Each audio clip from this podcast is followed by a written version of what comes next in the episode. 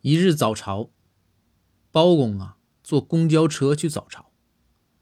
最近朝堂之上是刮来一股廉洁风啊，就连庞太师他都是自己骑着自行车上朝。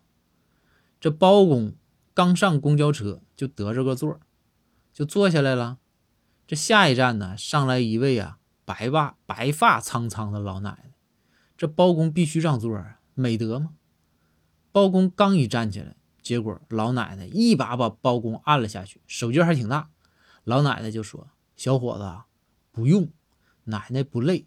你们这天天上班的吧，比奶奶辛苦，好好坐着啊。”这包公就坐下了。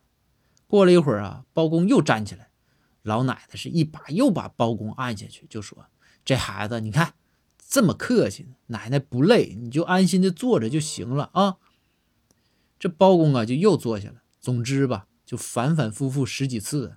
后来啊，这包公啊，哭着跟老奶奶说：“大妈，实战之前我就到地儿了，我这上朝已经晚了。您说您总不让我下车，这是几个意思呀？”